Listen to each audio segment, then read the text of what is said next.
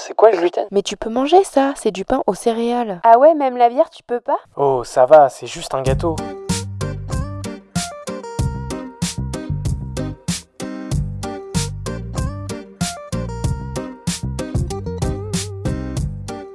Bienvenue dans le Gloomy Club. Le Gloomy Club est un podcast et bien plus encore dédié au sans gluten, pour les intolérants et hypersensibles au gluten, mais également pour toutes les personnes curieuses qui souhaitent en savoir plus sur cette alimentation. Dans ce club, tu trouveras des échanges, des partages d'expériences et des patients qui ont entrepris sur le marché du sans gluten. J'espère te faire découvrir des marques, des personnes, des parcours qui te permettront de te sentir moins seul ou d'en apprendre plus sur ce domaine. Je suis très heureuse de vous accueillir pour ce nouvel épisode du podcast. Aujourd'hui, je vous fais découvrir ma conversation avec Aurélie du compte Instagram Aurénoglu. Aurélie a 28 ans et vit à Bordeaux. Elle est diagnostiquée de la maladie cœliaque depuis la fin d'année 2020. Tout a débuté l'été 2020 lorsqu'elle a commencé à être malade. Très grosse fatigue, problèmes digestifs et plusieurs malaises. Suite à un de ces malaises, elle appelle SOS médecin et on lui diagnostique une mononucléose. Elle reste donc pendant plusieurs semaines et mois avec ces symptômes qui l'handicapent au point de revenir vivre chez ses parents et d'être alitée pendant trois mois. Après de multiples examens, scanners, IRM, le diagnostic tombe suite à une prise de sang. Elle est atteinte de la maladie cœliaque. Elle entame donc un régime sans gluten et reprend peu à peu une vie normale. Aurélie décide de reprendre sa vie en main et s'en va au Canada travailler. De retour en France, elle enchaîne les voyages et nous raconte dans cet épisode son récent voyage au Mexique durant le mois de décembre 2022. Plus rien ne l'arrête car Aurélie repart pour une nouvelle aventure, la Nouvelle-Zélande pour un an en 2023. Je vous laisse à ma conversation et vous souhaite une excellente écoute. Bonjour Aurélie, merci d'avoir accepté l'invitation. Bah, merci à toi de m'avoir invitée, je suis trop contente. Trop chouette. Pour raconter un peu ton parcours, donc toi tu as 28 ans et tu vis à Bordeaux. Donc tu as commencé à être malade à l'été 2020, si je ne me trompe pas. Un peu comme moi, je dirais. Exactement. Euh, c'est ça, été 2020, et euh, j'ai mis beaucoup de temps à, être diagnostiquée parce que euh, au début on pensait que j'avais la mononucléose. Et donc ça fait que je m'alertais pas en fait sur le fait que j'étais fatiguée, que ça prenait du temps et qu'il n'y avait pas d'amélioration. Et au fur et à mesure des mois, je me suis rendu compte que c'était pas normal, même mon médecin. Donc on a fait plein de d'examens. Euh, j'ai fait euh, un IRM cérébral, euh, un scanner du thorax, une dizaine de prises de sang, jusqu'à du coup décembre euh, 2020 où j'ai eu le diagnostic de la maladie cœliaque via la prise de sang. Et j'ai fait la fibro en mars 2021. Donc euh, c'est là où euh, officiellement j'ai su que j'a- j'avais vraiment cette maladie. Ok. Donc en fait, donc tes symptômes ont commencé en, à l'été 2020 et euh, entre l'été justement et la fin d'année 2020, c'était des rendez-vous avec les médecins qui trouvaient pas forcément ce que tu ce que tu avais en fait, c'était ça? Ouais, c'est ça exactement. Je... En gros, je... j'étais en colocation, moi, et euh, je voyais petit à petit, je commençais à être très fatiguée, à avoir des, des problèmes de digestion. Et euh, j'ai fait deux malaises en octobre euh, chez moi, où j'ai j'ai fini chez SOS Médecin. Et suite à ça, j'ai passé quatre mois, moi, chez mes parents, où j'ai mangé énormément de gluten, beaucoup plus que chez moi. Et du coup, mon état s'est empiré et euh, voilà, ma mère s'occupait de moi, elle m'apportait à manger au lit, euh, elle m'aidait à marcher. Enfin, voilà, j'étais vraiment euh, épuisée, euh, j'avais des vertiges. et voilà, c'était long. Justement, en... pendant que tu avais ces symptômes-là, donc eux pensaient que c'était la mononucléose que tu avais, c'est ça?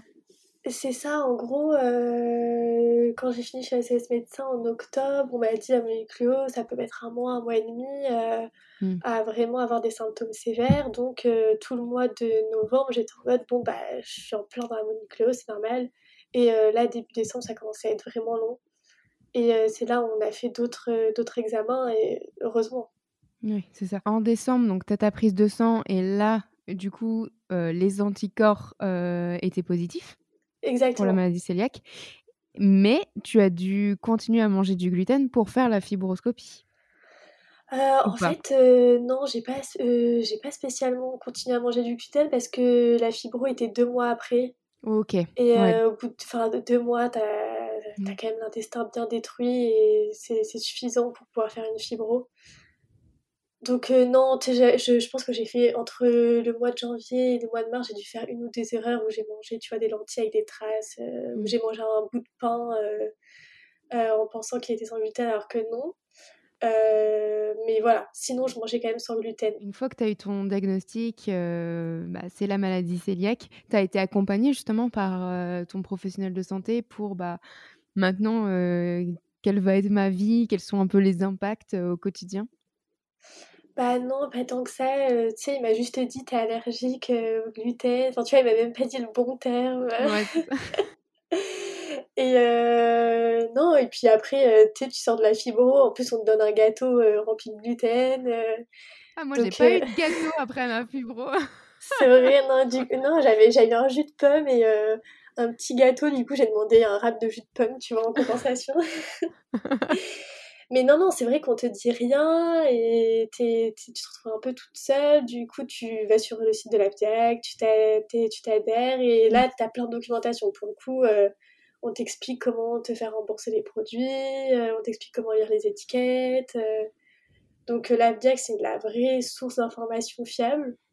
Et après, on commence à aller sur les groupes Facebook, donc, qui peuvent être très anxiogènes, comme tu disais dans tes podcasts précédents. Euh, voilà, tu t'abonnes à des, à des comptes Instagram euh, pour un peu échanger avec des filles euh, qui ont la même maladie que toi. Enfin, c'est un peu, tu fais comme tu peux, quoi. C'est ça. Ouais. Et justement, toi, il y a eu des impacts au quotidien, je sais pas. bon, en tout cas, entre la période de l'été 2020 à fin d'année 2020, forcément, il y a eu des gros impacts sur ta vie sociale, en tout cas. Ah bah moi j'étais, euh, c'est ça, j'étais chez mes parents, euh, j'étais alitée, j'étais en arrêt maladie, je sortais plus, enfin ma vie s'est arrêtée, tu vois. Donc oui, ça, ça a eu un gros impact euh, sur ma vie sociale vu que je n'en avais plus. Mmh. Et enfin j'avais même plus, tu vois, j'avais même plus de travail, enfin j'avais du coup mon appartement mais j'y allais plus, je pouvais plus y aller. Enfin, donc oui, ça, ça a été du jour au lendemain, ma, ma vie s'est arrêtée. Et après, quand j'ai commencé à arrêter le gluten et que je reprenais un peu une vie normale, tu vois, c'était petit à petit, parce que j'étais quand même très fatiguée, donc euh, je prenais beaucoup de plats préparés. Euh, tu vois, j'avais fait un malaise pendant que je faisais à manger, donc euh, j'avais un peu peur après de refaire à manger, parce que c'était ma coloc qui avait coupé le feu, donc j'avais un peu peur de refaire un malaise et de pas pouvoir couper le feu. Donc au début, ouais, j'allais petit à petit, je reprenais ma vie tout doucement, tu vois, où j'allais me balader, mais avec ma mère, tu vois, j'y allais pas toute seule, parce que j'avais mmh. peur de remarcher toute seule. Et après, j'ai aussi un peu une chance, c'est que en mars 2021, euh, on était sorti du confinement, mais les, bars et les restaurants étaient encore fermés. Ça a réouvert que en juin. Du coup, j'ai quand même eu, euh, tu vois, deux, trois mois où j'avais pas de pression sociale. Euh, en fait, personne n'allait au resto, personne mmh. n'allait dans les bars. Donc, j'avais juste à me faire à manger chez moi et se faire à manger sans gluten chez soi, c'est pas très compliqué. Donc ça m'a fait voilà, une, petite, euh, une petite passation euh, en douceur vers euh, la vie réelle. Exactement. Et justement, toi, au moment où les restaurants ont ouvert, les cafés ont réouvert, donc toi, tu as eu quand même une période très compliquée à l'IT, où ça a été très compliqué, je pense, psychologiquement et physiquement. Est-ce que justement, tu as eu direct envie de retourner au restaurant ou de dire, oulala, là là, comment ça va se passer? Est-ce que justement il va m'arriver un malaise ou autre si, je, si je vais au restaurant? Bah, Moi, pour les restos, je vais soit sur, dans des restaurants 100% sans gluten. Ok. Donc à Bordeaux, tu en as deux. Tu as la boulangerie Bakery Art Gallery et le restaurant de burger Max à table. Ok. Tu pas un grand choix. Ou tu as Sushi Shop par exemple. et sinon, après, je vais dans des restaurants qui proposent des options sans gluten, mais s'ils ont été validés par une personne cœliaque, Mmh. Donc soit parce que la personne l'a conseillé sur une story euh, Instagram, ou soit parce que je l'ai vu sur l'application euh, Me Gluten Free. Ok. Mais je vais pas aller dans un restaurant au hasard comme ça dans la rue. C'est ça. Ok. Donc faut faire attention euh, parce que justement c'est un peu le stress et tu vois en fonction des villes on trouve pas forcément des restos 100% sans gluten tu vois moi dans ma ville il y en a pas donc c'est toujours un peu à tâtons et de se dire bon qu'est-ce que je vais manger euh, dans ce restaurant-là? Ouais, c'est ça, il faut miser sur les galettes bretonnes, les euh, tomates mozza, les pokés. Euh, voilà, il faut miser au plus simple, quoi. c'est ça. Et donc, toi, tu as créé ton compte Insta au moment où tu as eu ton diagnostic? Non, je l'ai je l'ai créé il n'y a pas longtemps, en novembre 2022. Ouais. Donc, non, bien un an et demi après mon diagnostic. Et en fait, je l'ai créé parce que je partais au Mexique et j'avais trop envie d'avoir des infos sur voyager au Mexique sans gluten, des petits tips, enfin lire un témoignage qui me rassure un peu. Et en fait, j'ai pas trouvé. Et je me suis dit, bon, ben, je vais le faire comme ça, au moins, ça servira au moins à une personne. Et, euh, et, du coup, voilà, je, je l'ai fait et c'était une bonne expérience et je pense que je vais continuer euh, à documenter mes voyages. Euh. Je pense que tu n'es pas la seule à vouloir aller au Mexique et de se dire, bon, qu'est-ce qu'il y a comme option sans gluten? Qu'est-ce que je peux trouver Je pense qu'il y a peut-être des articles de blog qui doivent exister, mais bon, est-ce qu'ils sont un jour? Ça, c'est pas sûr. sûr oui, c'est ça. Et puis, sur, sous tous les articles de blog, tu vas avoir par exemple des adresses, Mm. Mais bon, euh, tu vois, les adresses, c'est facile à trouver. Enfin, tu vas mm. sur Find Me Gluten Free, euh, tu les as, les adresses. T'as pas... Ce que tu veux savoir, c'est au quotidien comment tu fais, quoi. Euh, quand t'as pas d'adresse, quoi. Quand t'as pas de mm. resto, comment tu fais pour te débrouiller, en fait? C'est ça que tu veux savoir. Et c'est la réponse que j'ai pas eue. Et du coup, je me suis un peu débrouillée moi-même. Tu vois, quand tu prends l'avion, mais comment tu fais Parce que t'es pas sûr d'avoir ton repas sans gluten, quoi. Donc euh, c'était plus ça que je recherchais, c'est plus euh, vraiment, euh, je voulais que quelqu'un me dise, alors là j'ai pris l'avion, j'ai mangé ça, aujourd'hui jour 1 j'ai mangé ça, jour 2 j'ai mangé ça, voilà, et que vraiment je me dise, bah c'est bon, la personne elle s'est nourrie tous les jours, elle est pas morte de faim, et voilà, ça m'aurait beaucoup rassuré de voir ça. Et du coup, bah, je l'ai fait, j'ai voilà, fait moi-même, j'ai documenté, même tu vois, des fois ça donnait pas trop envie, hein, je mangeais juste des salades, tomates, thon, avocat il n'y avait rien d'exceptionnel, mais au moins tu sais que tu as ça à manger, tu sais que c'est un repas qui est complet, et c'est rassurant de savoir que ben, tu vas pouvoir manger à ta faim. Ouais, exactement. Et justement, toi, euh, comment ça s'est passé le, le Mexique alors? Ben, ça s'est trop bien passé et ça, ça s'est vraiment mieux passé que ce que je pensais même. Je pensais que j'allais avoir des moments où euh, j'allais un peu me sentir seule, un peu incomprise, euh, où j'allais me retrouver dans des situations hyper délicates, où j'allais avoir rien à manger. Et en fait, pas du tout. Tu vois, déjà, euh, j'étais en auberge de jeunesse et au Mexique, il y a beaucoup de kitchenettes dans les auberges, dans les hôtels, etc. Donc en fait, euh, j'étais pas du tout la seule à cuisiner. Il y a, y a, plein de gens qui cuisinaient parce que, bah, en fait, ils en avaient marre de manger au resto, euh, tu sais, des trucs gras, frits, avec plein de fromage. Donc ils étaient contents de se faire une petite salade. Ou juste des jeunes qui partaient voyager pendant six mois et qui, en fait, économisaient, préféraient se payer des bus plutôt que de payer de la nourriture.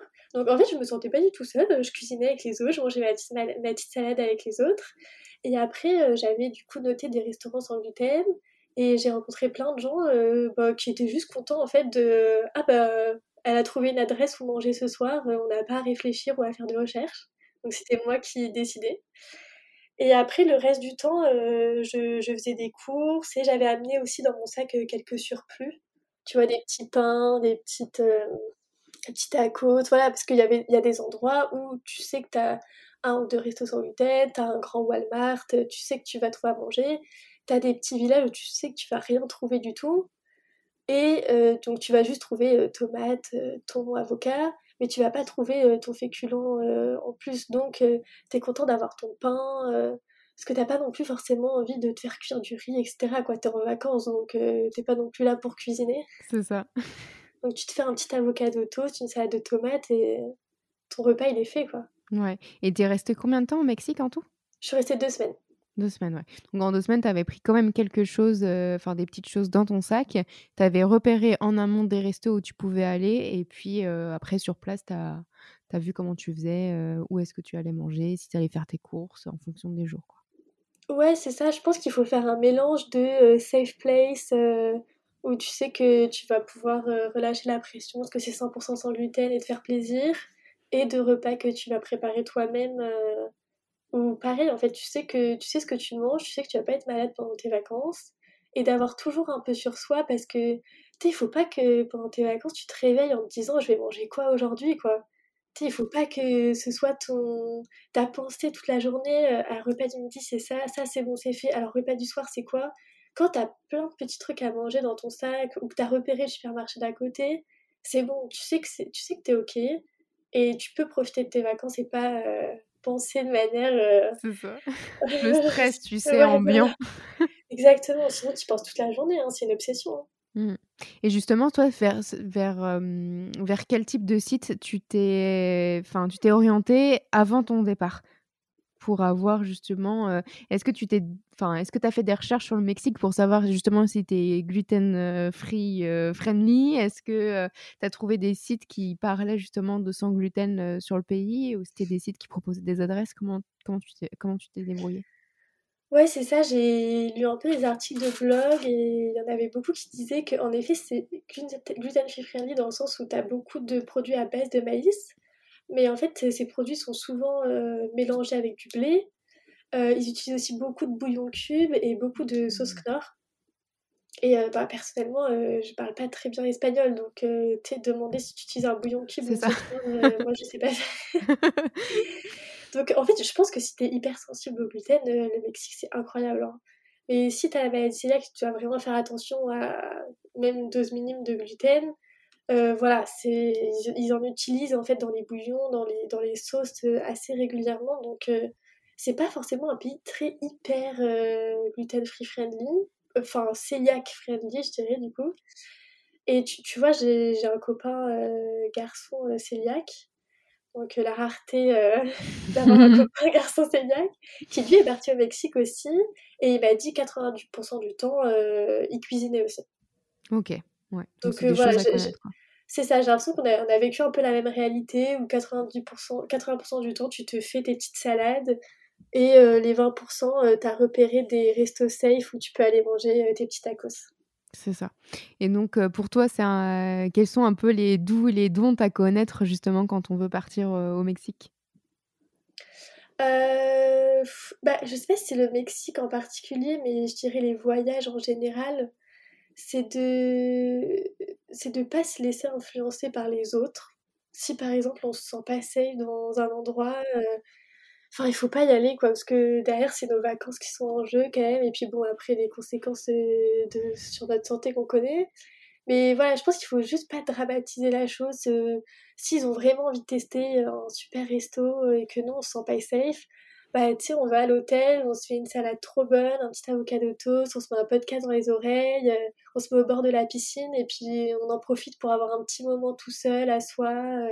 ça fait du bien aussi d'être toute seule quand t'es tout le temps entourée. Donc euh, voilà, je, dirais plus, euh, voilà, prendre le truc euh, cool et quand on le sent pas, on le sent pas. En fait, juste s'écouter et faire par rapport à soi et pas prendre des risques. Quelles sont un peu les choses qui t'ont surprise positivement dans ce voyage?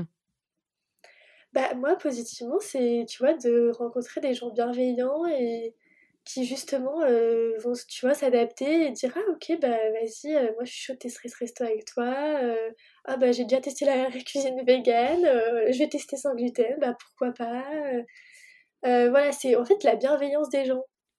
Tu vois, ils sont curieux. ouais, voilà, et puis tu sais, des fois, t'as des gens que tu connais depuis des années qui vont qui vont pas faire l'effort pour toi, et puis t'as des gens que tu connais depuis 5 minutes qui vont faire l'effort pour toi, et tu vas te sentir comprise, entourée, tu vas te sentir bien. Et ça fait du bien en fait de juste être entouré de personnes qui te font ressentir euh, des choses positives. Tu as eu des expériences un peu négatives. Je sais que, comme je suis pas mal ton compte Insta, je sais qu'il y avait une histoire avec une paille. Mais, tu sais, d'ailleurs, euh, j'ai relancé et j'ai eu aucune réponse. Donc euh, j'ai de forts doutes qu'elle contenait du gluten vu que je n'ai eu aucune réponse. Mais du coup, j'ai demandé en quoi était fait la paille et ils m'ont dit à 60% d'huile d'avocat et à 40% de matière naturelle. Donc bon, le blé est une matière naturelle, donc je leur ai demandé s'ils pouvaient avoir plus de renseignements. Donc ils ont appelé le fournisseur, etc. Et euh, je leur ai renvoyé un message Insta pour leur dire est-ce que vous avez eu des news euh? Et ils m'ont dit ah non, non, enfin oui, on, a eu des news, mais on veut que ce soit le manager qui te réponde, c'est pour ça que ça prend autant de temps. Mais là, tu vois, ça fait vraiment quand même un moment, donc euh, j'ai toujours pas de réponse. Donc bon, peut-être il y avait du gluten, bon, c'est pas grave, ça n'a pas eu des conséquences très graves en tout cas. Mais euh, voilà, juste, euh, en gros, c'était un restaurant 100% gluten-free, mais très genre euh, naturel, yoga, méditation, très attention à l'environnement. Tu vois, la fille m'a dit que, que valait mieux utiliser des pailles avec du gluten plutôt que des pailles en plastique. Donc oui, bon, autant utiliser pas de paille du tout, quoi, ou, des pailles juste, des pailles, je sais pas moi, ou en bambou, tu vois. Si tu te dis 100% sans gluten, Donc voilà, en fait, je, ça m'a juste un peu déçue parce qu'en fait, j'ai réalisé que c'était vraiment un concept très marketing et qu'en fait, ça n'avait rien du tout à voir avec on va faire en sorte que des personnes qui ont des intolérances puissent manger chez nous, quoi. C'était mmh. vraiment, on va plus répondre à un concept. Ça te met pas en condition pour profiter pleinement, en fait, de l'expérience. Ah non, c'est clair. Enfin, tu vois, euh, j'ai passé un mauvais moment. Euh, parce que j'ai, voilà, je venais de boire cette paille. Et puis bon, bah, t'es là en mode, bon, bah, est-ce que je vais passer une bonne journée ou pas euh, Tu sais pas. est-ce que je vais être malade dans, dans, une heure? Et après, moi, j'ai aussi vécu une mauvaise expérience l'année dernière à l'île de la Réunion où je suis partie avec des potes et pour le coup, ils étaient très peu compréhensifs et bienveillants. Et c'est-à-dire que, tu vois, on rentrait, euh, on rentrait de la plage, je leur demandais est-ce qu'on peut s'arrêter au supermarché. Euh, ils me disaient oh non, euh, on veut rester plus à la plage et tout, après on va perdre du temps, etc. Donc, tu vois, genre vraiment un fort manque d'empathie. Bon, après ce voyage, j'en ai parlé à mon ami qui s'est excusé, etc. Mais j'ai vécu une mauvaise expérience parce que j'étais du coup sur l'île de la Réunion où t'es beaucoup dépendant de la voiture t'as pas des petits supermarchés partout, donc je pouvais pas aller faire mes courses toute seule, et du coup j'étais dépendant d'eux pour aller, euh, aller faire les courses. Et euh, j'avais ramené quelques pains, de, quelques gâteaux de, de, Bordeaux, mais pas non plus énormément. Et du coup j'en suis venue à devoir faire des rations, tu vois. Donc quand tu commences à te rationner, à te dire j'ai faim mais je vais manger moins parce que demain je veux manger, euh, tu passes pas un bon moment, tu vois. Et pour le coup, du coup, tu te sens incompris, tu te sens seul. Enfin voilà, tu, tu, tu, te sens pas dans des ondes positives. Donc non, clairement, j'ai vécu un, mauvais voyage. Donc c'est pour ça que maintenant je conseille, soit partez seul, au moins vous êtes tranquille, ou partez avec des gens juste qui vous aiment vraiment euh, sincèrement, qui sont empathiques, qui sont bienveillants. Parce qu'en fait, la plupart des gens, même s'ils vous connaissent pas, sont quand même empathiques et bienveillants. Tu vois, quand j'ai rencontré des gens de Berger Jeunesse, je les connaissais depuis 5 minutes, tu leur expliques que tu as une maladie, la plupart des gens quand même sont compréhensifs et euh, vont dire ah ok bah pas de souci, euh, je comprends, on va faire en sorte que tu te sentes bien. Euh. Donc voilà, les gens empathiques et bienveillants existent. Donc euh, voilà, pas la peine de s'entourer de personnes qui ne le sont pas. Il y en a plein d'autres euh, qui sont là euh, pour nous faire sentir bien aussi. Quelles sont tes prochaines destinations? Je crois qu'il y a la Nouvelle-Zélande, si je dis pas de bêtises. oui, c'est ça. Ben là, je pars vivre en Nouvelle-Zélande, donc c'est même pas un voyage. C'est ça. Je, je, pars juste pendant un an. Donc j'ai vraiment super hâte. J'ai déjà, j'ai déjà repéré plein de restos sans gluten. Et euh, là-bas, c'est un pays anglo-saxon, donc euh, c'est comme en Australie, au Canada, euh, ils sont très avancés sur le sujet et dans les supermarchés, t'as plein de produits. Donc je sais que la vie là-bas sera douce et facile. et, voilà, et puis après on verra, je pense, je pense l'Amérique du Sud, l'Australie, c'est des beaux voyages, ça. oui, exactement. Sur ton compte Insta, du coup, tu vas, enfin, tu vas faire comme pour le Mexique, tu vas documenter un peu euh, euh, comment tu manges là-bas, si tu trouves des bonnes adresses, euh, comment ça se passe. Sur oui, voilà, c'est ça. Bah, là, j'ai vécu au Canada pendant huit mois, donc j'ai déjà pas mal d'infos sur le Canada que je vais partager sur mon compte. tu vois, je suis aussi allée à New York.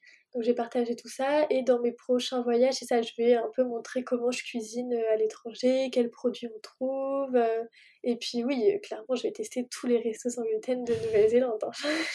Bon bah je vais réserver un billet, je vais venir te rejoindre pour tester les, restaurants là-bas. Mais carrément, tu sais, il y a deux places dans un van, on part en van et, et c'est parti. Hein. Trop chouette. Et justement, toi, tu as envie de, pour l'instant, rester sur un compte Insta ou je sais pas, tu réfléchis à d'autres perspectives comme un petit guide euh, en mode livre ou autre, ou c'est pas du tout encore euh, quelque chose que tu as en tête? Bah, Je sais pas, mais juste ce que je me dis, c'est que je, je sais que mon contenu peut vraiment aider des personnes. Parce que moi, j'entends beaucoup de gens qui sont cœliaques et qui voyagent en Europe euh, juste le temps d'un week-end et qui ont peur de voyager à l'autre bout du monde pendant plusieurs semaines. Donc je sais qu'il y a vraiment des gens qui seraient rassurés de voir que je suis capable et de se dire bah si elle elle le fait, bah moi aussi je peux le faire. Et en fait je me questionne juste sur comment les gens puissent accéder à mon compte Instagram euh, de manière plus simple. Donc euh, peut-être oui ça peut être un blog, ça peut être une vidéo YouTube. Mmh. Euh, par quel moyen? Parce que c'est vrai que sur Insta t'es pas référencé sur Google en fait. Donc peut-être peut-être une vidéo YouTube, je me dis peut-être les gens tapent Mexique sans gluten, tu... Nouvelle-Zélande sans gluten sur YouTube. je sais pas trop, mais voilà. En tout cas, oui, je réfléchis à comment faire en sorte que j'ai un impact plus large pour que, ben voilà, je, te dis, moi, ce que je rêve, c'est qu'une fille de 16 ans qui vient d'être diagnostiquée se dise, voilà, quand on lui dit, ah, ça va être compliqué ta vie, qu'elle dise, ah bah non, non, moi, tu sais, je connais une fille, euh, elle a voyagé dans 25 pays, donc euh, non, non. Mmh. Ouais, clair. elle l'a fait, donc je vais le faire aussi. Ouais, est-ce que c'est vrai qu'on enfin, on n'en a pas trop parlé, mais en effet, quand tu as le diagnostic et que, euh, en fonction de la personne que tu as en face de toi qui te dit, bon, ça va être compliqué ta vie parce que là, tu dois plus manger ça, ça, ça, et tu dis, oh là là, comment je vais faire? Comment, si je dois partir en vacances, comment ça va se passer? Donc c'est sûr que maintenant, avec les outils qu'on a, les réseaux sociaux, les blogs, etc., c'est clair que c'est beaucoup plus simple qu'il y a une petite dizaine d'années, je pense. Ah non, mais c'est clair, mais même il y a 10 ans, je pense un peu plus, peut-être 15 ans, mais il n'y avait même pas écrit les, les, allergènes sur les, mmh. les, produits, en fait. Donc, non, franchement, moi, je me sens vraiment chanceuse d'avoir été diagnostiquée seulement maintenant. déjà, d'être un peu plus âgée, donc, tu sais, d'avoir moins, quand même, tu sais, je fais moins la fête qu'avant. tu sais, quand t'es étudiante, t'as quand même une vie sociale mmh. qui est très développée, t'es un peu plus posée quand t'arrives vers la trentaine. Et, et puis, et psychologiquement, t'es quand même plus mature, t'es plus posée, tu arrives à plus prendre du recul, à, à, plus lâcher prise sur ce que tu vis. Donc, donc peut-être avec notre expérience pouvoir aider des personnes peut-être plus jeunes et qui viennent d'être nouvellement diagnostiquées et qui se disent que waouh, ça va être compliqué. Et non, comme tu dis, maintenant, franchement, avec Internet, euh, non, c'est beaucoup plus simple. Et euh, mm. ouais, je te dis, moi, j'ai eu le témoignage d'une maman, tu vois, qui part en Thaïlande là. Et elle m'a dit, euh, bah, je pars en Thaïlande avec mes deux enfants et ça m'angoisse, tu vois. Et moi, ça me rend profondément triste parce que je me dis, cette femme, elle travaille déjà toute l'année. Donc, t'imagines la charge mentale de ton travail. En plus, elle a des enfants, donc la charge mentale d'avoir des enfants. Plus, elle a une maladie chronique, donc la charge mentale. Enfin, tu te dis, déjà, la mm. nana, juste ta vie, tu as une charge mentale incroyable. Et en plus, tu pars en vacances, c'est le moment où tu dois profiter, lâcher prise, te relaxer. En fait, c'est un moment angoissant, tu vois. Mm. Mais ce qu'on ce qu'on comprend, c'est angoissant de partir sans gluten. Et ça me rend tellement triste de me dire que cette, euh, cette personne, du coup, ne peut même pas profiter de deux semaines par an de vacances relaxantes à cause de cette maladie. Et du coup, un peu, j'ai envie de transmettre des tips et des, des, conseils sur, bah non, tu vas profiter de tes vacances et tout va bien se passer, tu vas pas être malade et tu vas pouvoir profiter. Et t'es pas obligé de juste partir en Italie pendant trois jours, quoi. Tu peux partir à l'autre bout du monde pendant deux, trois semaines et il n'y a aucun souci. Ça, c'est des choses qu'il faut répéter, je pense, parce que c'est nécessaire que tout le monde l'entende, mais je suis bien d'accord là-dessus. Et donc, on arrive à la troisième partie du podcast, donc la gloomy party, donc savoir ton plat préféré sans gluten? plat préféré, c'est le cake salé de ma maman. Oh. Donc, qu'elle faisait version gluten avant et que maintenant elle fait version sans gluten. J'adore parce que tu peux mettre tout dedans, quoi. Tu peux faire tomates séchées feta, jambon olive verte, et euh, surtout, c'est hyper pratique parce que euh, c'est un plat que tu peux euh, emporter dehors. Donc, vrai. ouais, ce que tu fais, c'est que tu le congèles et tu sors, tu, tu, le tranches déjà et tu le mets au toaster. Et comme ça, après, tu peux aller boire un verre avec tes potes à 19h. T'as quatre tranches de cake dans ton sac, mais t'es la reine du monde. Eux, eux, ils mangent leur petite leur petite charcuterie de fromage, mais toi, t'as ton, ton cake tomate séchée feta, euh, t'as bien mangé, t'es calé, euh, t'es trop bien. Non, non, j'adore. Trop chouette. J'avais pas pensé à l'idée du toaster, mais je vais tester ça. mais oui, carrément, vraiment, c'est, ça, je trouve que ça, ça sauve la vie d'avoir toujours un petit cake salé euh, au congèle. C'est clair. Et donc, toi, ton compte préféré, enfin, ton compte Insta préféré sans gluten? Moi, je dirais que c'est vraiment le classique, le compte de l'AFDIAG. Parce que c'est le premier compte auquel tu t'abonnes. Et surtout, c'est le seul compte où tu as des infos qui sont fiables. Mmh. Tu vois, derrière, tu as, des chercheurs, tu as des médecins, euh, tu as des diététiciens. Et quand tu commences, euh, tu suis bah, des comptes Facebook, tu des comptes Insta, et chacun donne son petit mot euh, sur il faut manger ça, faut pas faire ça, faut faire attention à ci. oui, là, il n'y a pas écrit gluten, mais bon, moi, je le digère quand même pas très bien. Bah oui, mais il y en a, ils le digèrent très bien, quoi. Donc, je trouve que tu te perds dans un flot d'informations qui sortent de nulle part et qui sont pas fiables, alors qu'au moins la Diag, c'est, voilà, ça vient de, de médecins, c'est sûr, c'est certain, et voilà, tu peux te fier aux informations qu'il y a sur la vieille. C'est sûr que c'est important d'utiliser des bonnes sources parce que on en parlait dans un épisode précédent de tu commences à être sur le groupe Facebook et puis tu vois de passer des messages genre ah vous n'avez pas utilisé ce maquillage là parce qu'il y a du gluten et tu te dis waouh mais attends il y en a aussi dans le maquillage mais et là tu deviens à te faire des montagnes de choses tu deviens stressé pour chaque truc et ça devient n'importe quoi. Enfin, tu sais, ou le sticker de dextrose, oui, ça vient du blé, mais tu peux le manger. le dextrose, on ose, c'est ça qu'il faut retenir. Donc euh, non, s'il n'y a pas écrit gluten, il n'y a pas écrit gluten, tu vois ce que je veux dire? S'il n'y a pas écrit blé, froment, euh, etc., voilà, sur la vieille, ils te disent les mots qu'il faut que tu regardes. S'il n'y a pas ces mots en question, c'est bon. Mais tu sais que ça, je suis tombée dans le panneau hein, parce que j'en ai vu sur plein de groupes Facebook de tout le monde qui parlait de la dextrose. J'ai dit, oh non, mais attends. Et j'étais, après, tu es en train de regarder toutes les étiquettes de ce que tu manges, tu es en train d'analyser tout. Tu es en train de googler chaque mot de l'étiquette et tu te dis, non, mais attends, je vais jamais en finir. Si je dois googler chaque mot de chaque étiquette euh, de nourriture, euh, c'est terminé, quoi. Non, mais c'est ça exactement. Non, il faut juste se fier à soi-même. Il y a une règle à suivre, c'est éviter. Euh, voilà, blé, froment, etc. Là, toute la liste complète. Et puis une fois qu'on a évité ça, c'est bon, quoi. Même s'il y a écrit épices ou je ne sais quoi, euh, s'il n'y a pas écrit entre parenthèses gluten, on est bon. C'est c'est à retenir tout ça. et ton restaurant préféré sans gluten, du coup, tu en as cité deux tout à l'heure sur Bordeaux, mais alors lequel est ton préféré? Bordeaux, pas Bordeaux? Ouais, non, moi si, c'est clairement euh, la Bakery Art Gallery à Bordeaux. Ouais. Euh, ou euh, d'ailleurs on ira boire un café quand tu viendras à Bordeaux. Carrément. Euh, parce que juste, non, juste déjà elle est trop belle, le lieu est magnifique, il y a une grande terrasse et il y a une galerie d'art. Donc déjà c'est juste le oh, lieu en lui-même est, magnifique. Et ils ont vraiment une, gamme large de produits. T'as du pain, t'as des cakes, t'as des pâtisseries, t'as des granolas, et t'as aussi des, des, des sandwichs, des salades, des quiches. Donc, tu vois, c'est pratique quand tu es en ville, euh, tu as besoin de manger un petit bout. Euh, voilà, tu sais que tu as ça qui est ouvert. Et où tu sais que tu as cet endroit-là pour inviter tes copines, boire un goûter. Euh. ouais, c'est quand même bien pratique. Ouais, non, franchement, on appelle ça la bague. Ah. connaisseur, Bakery Art Gallery. Donc, on ira à la bague ensemble. Eh ben écoute, je prends note et dès que je viens sur Bordeaux, je te tiens au courant. Avec plaisir. Super, bah merci beaucoup Aurélie. Merci à toi Lorraine.